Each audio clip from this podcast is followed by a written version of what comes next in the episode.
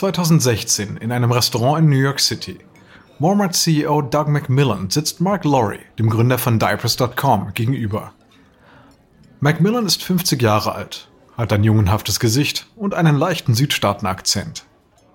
Obwohl er bereits der dritte CEO von Walmart seit dem Jahr 2000 ist, sieht er sich als die erste echte Führungskraft des neuen Jahrhunderts. Er hat Probleme mit dem Onlinehandel und hofft jetzt auf Loris Hilfe. Ah, wir sind schon länger Ihre Fans und wir bedauern sehr, dass wir vor meiner Zeit als CEO Diapers.com an Amazon verloren haben. Lori nickt. Tja, Doug, ich fand es auch sehr schlimm, wie dieser Deal am Ende abgelaufen ist. Vor sechs Jahren hat Amazon einige üble Tricks angewandt, um WalmartDiapers.com wegzuschnappen. Lori wurde im Rahmen der Übernahme für Amazon tätig, ging aber schon nach zwei Jahren. Danach stellte er fest, dass sich Amazon und Walmart auf einen schnelleren Versand konzentrierten. Doch Lori sah in der Preispolitik die Chance, neue Kunden zu gewinnen. 2014 gründete er Jet.com, das preisreduzierte Artikel anbietet, unter anderem in den Kategorien Mode, Haushaltswaren und Schönheitsprodukte. Je mehr Artikel ein Kunde erwirbt, desto höher sind die Rabatte. Die finanzstarke Website von Lori hat eine wachsende Zahl von Käufern und ein sehr konkretes Ziel, nämlich Amazon den Rang abzulaufen. Ein Ziel, das auch Macmillan bzw. Walmart anstreben. Schon sehr smart, ihr, Ihre Pläne für Jet. Ja, ich habe meine Strategie direkt im Made in America Buch des Walmart-Gründers entnommen. Amazon konzentriert sich auf immer schnellere Lieferungen. Aber ich, ich bin hier zu den Grundlagen zurückgekehrt, nämlich niedrigere Preise. Macmillan nickt. Das könnte funktionieren. Laurie hat den Ruf eines Visionärs. Einige Branchenanalysten halten ihn in Bezug auf Tatkraft und Expertise für den zweitbesten Mann nach Bezos. Macmillan lehnt sich vor. Falls Sie sich mit einem Unternehmen wie dem unseren zusammentun würden, hätten Sie schon etwas mehr Munition da für Ihren, für Ihren Kampf. Laurie lächelt. Das ist eine verlockende Idee. Kurz darauf kauft Walmart Jet.com für 3,3 Milliarden Dollar. Es ist die größte E-Commerce-Akquisition der Geschichte. Laurie unterschreibt einen Fünfjahresvertrag als Chef der Abteilung Handel von Walmart. Mit Laurie an der Spitze dieser Mission ist Macmillan optimistisch. Durch die Kombination ihrer Stärken und Ressourcen sind sie beide bereit für einen harten Kampf. Dies ist ihr Moment. Es ist nun an der Zeit, Amazon zu Fall zu bringen.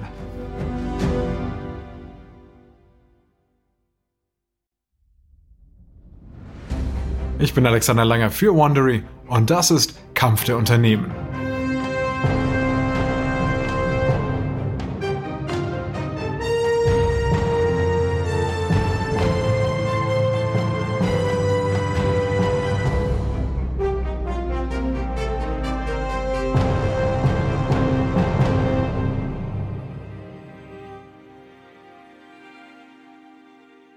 Der letzten Folge hat Amazon die Websites Zappos und Diapers.com gekauft und die Konkurrenz aggressiv attackiert.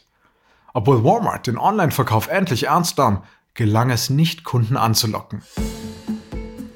Jetzt dringt Walmart in die Welt des digitalen Handels vor und glaubt, dass es mit niedrigen Preisen Amazon-Kunden abwerben kann.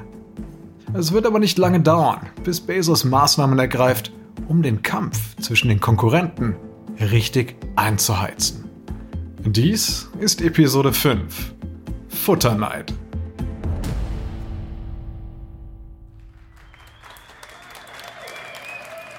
Juni 2016, Seattle, Washington. Das Amazon Fresh Team feiert die Expansion des Lebensmittellieferdienstes nach Boston. Aber Bezos ist nicht glücklich. Er ist angefressen, weil Amazon während neun Jahren im Bereich Lebensmittel lediglich kleine Fortschritte gemacht hat. Das ist durchaus ungewöhnlich und es irritiert ihn. Genug. Das reicht. Schön und gut, großartig, dass wir in einen anderen Markt vorgestoßen sind, aber nur eine Stadt mehr pro Monat für den Service zu gewinnen, das reicht nicht aus. Dies ist ein wachsendes Handelssegment und wir werden es verlieren, wenn wir nicht noch schneller wachsen. Jetzt ist die Frage, wie können wir das erreichen? Die Manager sehen sich gegenseitig an. Es gibt eine Lösung, aber Bezos wird sie nicht hören wollen. Trotzdem, ein Angestellter ergreift das Wort. Wir könnten ja mit den Geschäften vor Ort kooperieren. Es herrscht unangenehme Stille, während alle auf Bezos Reaktion warten. Seine Mimik lässt nichts erkennen. Dann muss ich erst das Papier holen, auf dem steht, dass ich der CEO dieser Firma bin, damit diese blöde Idee verschwindet? Der Manager wird rot, fährt aber fort. Aber das ist es, was Firmen wie Instacart tun. Sie gehen in ein Geschäft, kaufen die Waren und liefern sie. Sie erhöhen die Lebensmittelpreise und schlagen eine Liefergebühr auf. Fertig. Wir bauen Kühllager. Hm, natürlich können wir nicht so schnell expandieren, ist ja klar. Glauben Sie wirklich, ich wüsste das nicht? Haben Sie heute Morgen eine verdammte Pille geschluckt? Wir arbeiten nicht mit Geschäften zusammen, weil es uns keinen Vorteil verschafft und wir die Kontrolle verlieren. Die Märkte legen die Preise fest. Sie bestimmen die Auswahl der verkauften Artikel, nicht wir. Bezos schnauft und fasst sich wieder. Gut, lassen Sie uns jetzt wieder darüber sprechen, wie wir Kunden für unseren Online-Lebensmittelmarkt gewinnen, ja? Nahrungsmittel machen lediglich 3% im Onlinehandel aus. Im Gegensatz zu Büchern, die immer gleich sind, egal woher sie kommen, gibt es bei Frischwaren sehr große Unterschiede. Und nicht alle Kunden möchten ihre Waren von anderen aussuchen lassen. Bezos glaubt jedoch, dass sich die Gewohnheiten beim Lebensmitteleinkauf genauso ändern werden wie beim Kauf von Büchern oder von Schuhen. Doch wie ist das zu beeinflussen? Eine weitere Führungskraft meldet sich jetzt zu Wort. Wir sollten auch an den Preisen drehen. 299 Dollar ist ein verdammt hoher Preis für eine Jahresmitgliedschaft. Die Preisgestaltung wurde oft diskutiert. Man versuchte es mit 99 Dollar pro Jahr plus Liefergebühren. Dann stieg die Jahresgebühr auf 299 Dollar pro Jahr, Lieferkosten inklusive. Also vielleicht besser ein monatlicher Betrag. Ich denke ja, schon ja. Bezos zweifelt. Ha. Erscheint mir falsch, aber ich denke noch einmal darüber nach. Als das Treffen endet, ist Bezos frustriert. Nach all dieser Zeit hat Amazon immer noch nicht den Lebensmittelhandel erobert. Es hat zwar Lagerhäuser in der Nähe der Zielstätte, aber Lebensmittel frisch zu halten, bleibt ein Problem. Wieder einmal wird Bezos durch die komplizierte Logistik ausgebremst. Walmart hingegen scheint eine Lösung gefunden zu haben.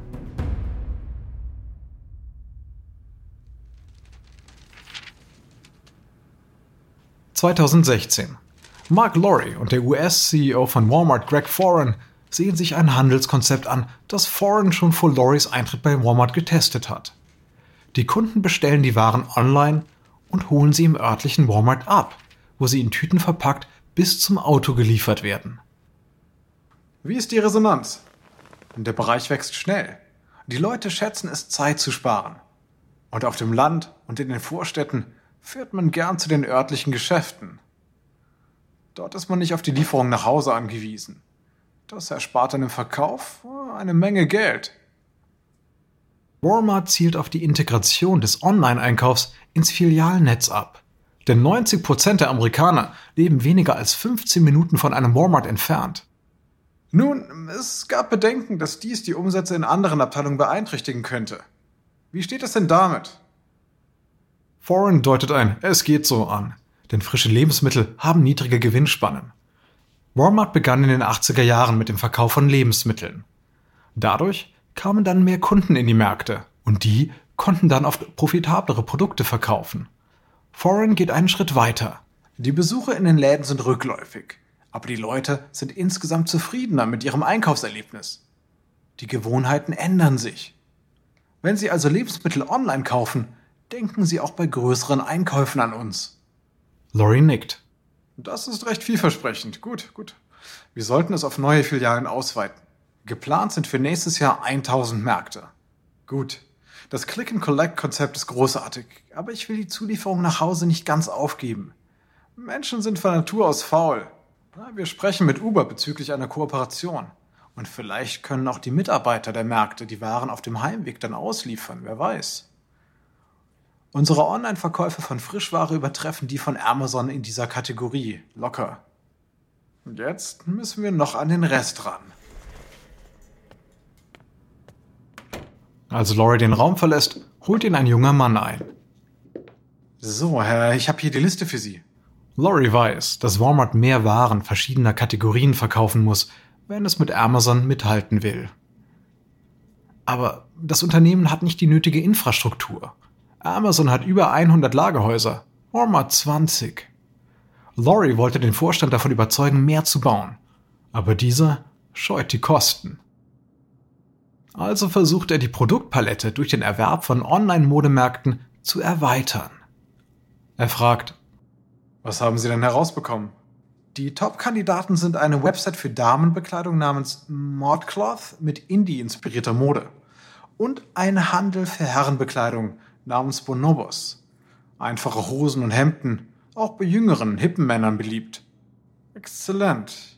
Dankeschön. Gut. Der Junior Manager will noch etwas loswerden. Ja, also, Sie haben nach Bekleidungswebsites gefragt, die jüngere, coolere Konsumenten ansprechen. Für die beiden Unternehmen trifft das zu. Aber ich bin mir nicht wirklich sicher, ob die auch wirklich zu Walmart passen. Laurie bleibt stehen und dreht sich zu dem jungen Mann um. Aber ganz genau das ist der Punkt. Wir brauchen eine völlig neue Klientel. Wir brauchen urbane Leute, die ein höheres Einkommen haben. Die besuchen Walmart.com nicht, also gehen wir auf sie zu. Der junge Angestellte schaut skeptisch. Gut, wir werden sehen, was passiert.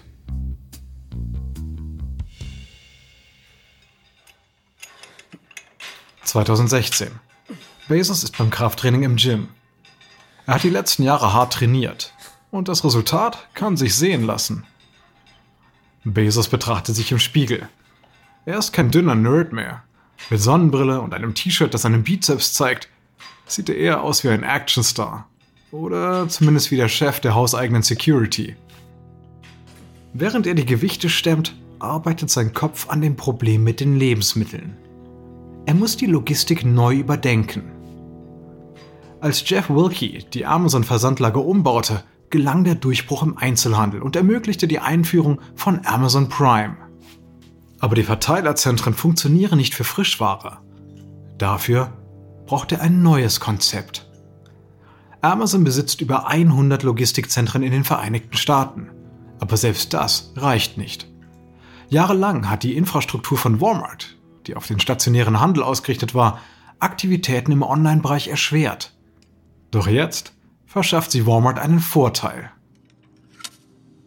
Plötzlich macht es Klick. So wie es bei Prime geklickt hat, so wie es bei der Idee des Online-Bücherhandels geklickt hat. Bezos weiß, was zu tun ist. Schwitzend und schwer atmend holt er sein Telefon heraus und tippt eine Nummer. Ja, hallo? Hi, hier ist Jeff. Ich will Märkte kaufen. Märkte kaufen? Ja, eine Kette von Lebensmittelmärkten. Schauen Sie mal nach Kandidaten bitte. Richtige Ladengeschäfte? Das verstehe ich nicht. Das ist so unamazonisch. Nein, nein, nein, es gibt kein Un-Amazon. Bezos versucht eine Marktkette zu kaufen und Laurie erwirbt Websites für Walmart. Während sie sich auf ein Kopf-an-Kopf-Rennen vorbereiten, merken sie, dass es gar nicht so einfach ist, im Sandkasten des anderen zu graben.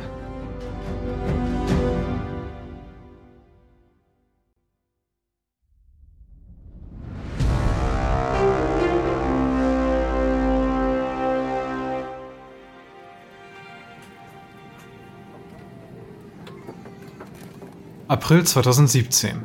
John Mackey, der Gründer von Whole Foods, einer gehobenen Biomarktkette, ist gerade auf dem JFK-Flughafen in New York gelandet. Er hat eine sehr vollgepackte Woche vor sich. Er startet eine Lesereise für sein zweites Buch und er hat eine Reihe von Radio- und Fernsehinterviews zu absolvieren. Mackie steht auf und streckt seinen verspannten Rücken. Obwohl er der CEO einer bekannten Lebensmittelkette ist, fliegt Mackie in der Touristenklasse. Sie können jetzt wieder Ihre Telefone benutzen. Er schaltet sein Handy ein. Sofort leuchtet eine Flut von Text und Sprachnachrichten auf. Sein Magen rebelliert. Er weiß genau, was passiert ist. Und er drückt bei der ersten Sprachnachricht auf Play. Hi, John, rufen Sie mich schnellstmöglich zurück. Ein Hedgefonds hat 9% unserer Aktien aufgekauft. Sie wollen, dass wir verkaufen oder eine große Revision durchführen. John, Sie trauen Ihnen als CEO nicht zu, dass Sie die Firma zur alten Größe verhelfen.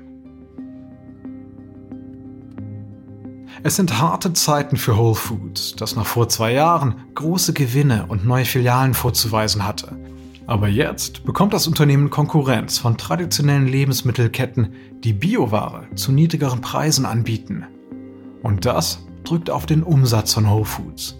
Ja, die Aasgeier kreisen. Doch Mackey gründete als 25-Jähriger das Unternehmen, aus dem später Whole Foods hervorging. Es ist sein Baby. Und er wird natürlich nicht kampflos aufgeben. Sobald er im Terminal ist, tippt er seine Büronummer ein. Ein Mann geht ran. John, sind Sie das? Ja. Verbinden Sie mich bitte sofort mit Jeff Bezos. Amazon versucht seit einigen Monaten Whole Foods zu kaufen, aber Mackie hat sich bislang hartnäckig geweigert. Jetzt ist er bereit zu verhandeln. In Seattle legt Bezos den Hörer auf. Ihm gegenüber sitzt Jeff Wilkie, inzwischen sein Stellvertreter. Ziehen wir das wirklich durch? Ja, wir kaufen eine Supermarktkette. Das ist ein großer Schritt. Lass es uns noch einmal durchgehen. Wir wollen niedrige Preise. Bist du sicher, dass Whole Foods die beste Lösung dafür ist?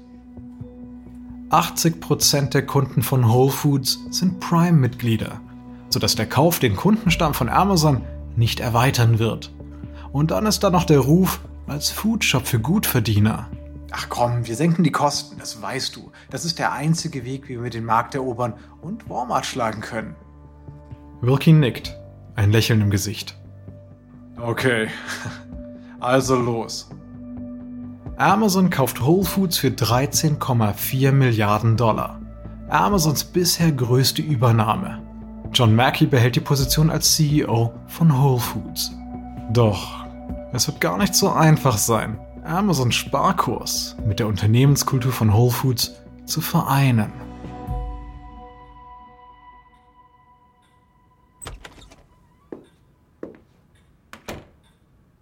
Ein Sonntagnachmittag in 2018. Eric Gonzalez hat Pause von seiner Schicht bei Whole Foods in Pasadena. Er ist erschöpft, setzt sich hin und lässt den Kopf hängen. Ihm gegenüber macht sich eine Kollegin bereit, ihre Schicht zu beginnen. Gonzales hebt den Kopf. In den Verkaufsräumen geht es richtig übel zu. Eine Frau hat mich angeschrieben, weil wir nur eine Packung Himbeeren im Regal hatten. In den letzten zwei Stunden haben mich drei Leute einen Idioten genannt. Und ein Typ ist mir mit seinem Wagen über den Fuß gefahren. Richtig super. Na, großartig. Richtig super. Da freue ich mich ja schon, gleich wieder da draußen zu sein. Aber ganz im Ernst, man kann es verstehen. Zu wenige Mitarbeiter, spärlich befüllte Regale. Einfach mieser Service. Die Kollegin nickt. Ich wünschte nur, Sie würden Bezos anschreien. Denn immerhin ist er derjenige, der den Personalbestand so richtig reduziert hat. Ihr Chef kommt zur Tür rein. Hallo zusammen. Die Pläne für die nächste Woche sind da. Er pinnt den Zeitplan an die Wand und eilt aus der Tür. Gonzales schaut auf den Plan und ihm fällt die Kinnlade runter. Was? Schichten von 27 Stunden? 27 Stunden eine Schicht? Ich sollte eigentlich Vollzeit mit 8 Stunden am Tag arbeiten. Jetzt reicht's. Wahnsinn. Ich habe gehört, dass sich einige Leute zusammentun und gegen Lohnkürzungen und gegen die Arbeitsbedingungen protestieren wollen. Ha. Ja, das müssen wir tun. Und das tun sie auch. Die Beschäftigten von Whole Foods organisieren sich und streiken gegen die Arbeitspraktiken von Amazon. Die Maßnahme sollten eigentlich die Preise senken, aber die Umsätze stagnieren. Und nichts davon macht sich gut in der Presse.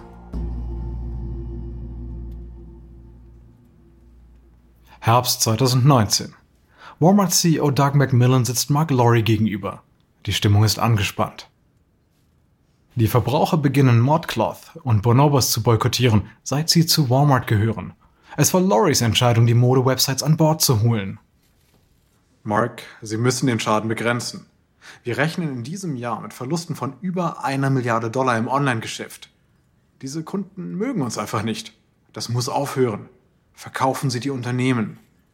Ja, es gibt Rückschläge, klar. Aber Sie sagten, ich hätte eine lange Startbahn.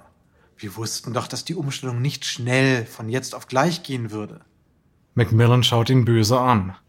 Sie bekamen Zeit, Mark. Und sie fahren Verluste von einer Milliarde Dollar ein. Aber so ist es doch oft. Walmart war mal einer der innovativsten Einzelhändler.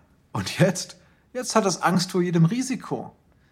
Wenn man wieder der König sein will, dann muss man manchmal Risiken eingehen. Auch und gerade wenn man scheitern könnte. Macmillan blickt wohlwollender. Ich mag sie und ich stimme ihnen in vielem zu. Aber ich habe auch einen Vorstand, der eine andere Richtung einschlagen und den Bereich Lebensmittel fördern will. Es sollen mehr Eigenmarken für beide Geschäftsbereiche entwickelt werden. Die Idee ist, wir müssen Amazon nicht in allen Kategorien schlagen, wenn wir in einer exzellent sind. Will Walmart den Kampf etwa aufgeben? Na, wir konzentrieren uns auf unsere Stärken, den stationären Handel, mit Dienstleistungen, die nicht digital zu erbringen sind, etwa Gesundheitszentren. Laurie schüttelt den Kopf, eher skeptisch. Gesundheitszentren. Bezos zwingt Walmart zu Änderungen. Amazon selbst scheint auf Bezos Ziel zuzusteuern, den gesamten E-Commerce zu beherrschen. Und es könnte bald ein Schachmatt geben. Doch dann geschieht das Unvorstellbare. Ein unsichtbarer Feind taucht, wie der Morgennebel, in aller Stille auf. Er ergreift keine Partei und er ist tödlich. Schon bald wird er Amazon und Walmart herausfordern. Und die Arbeiterinnen und Arbeiter werden revoltieren. In der nächsten Episode werden die Lieferketten von Amazon und Walmart auf eine harte Probe gestellt. Denn beide müssen auf die globale Covid-19-Pandemie reagieren.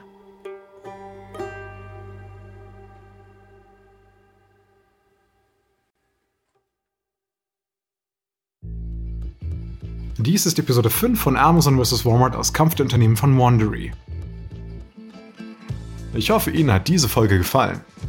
Ein kurzer Hinweis zu den Dialogen, die Sie soeben gehört haben. Wir wissen natürlich nicht genau, was gesprochen wurde, doch die Dialoge basieren nach bestem Wissen auf unseren Recherchen. Wenn Sie mehr über Amazon erfahren wollen, empfehlen wir Ihnen Der Allesverkäufer von Brad Stone. Ich bin Ihr Sprecher, Alexander Langer. Diese Serie wurde ursprünglich von David Brown moderiert. Austin Reckles hat diese Geschichte geschrieben, produziert wurde sie von Emily Frost. Karen Lowe ist unsere leitende Produzentin und Redakteurin. Sounddesign von Kylie Randell. Jenny Laura Backman und Marcy Louis sind unsere ausführenden Produzenten. Erstellt von Erna Lopez für Wondery.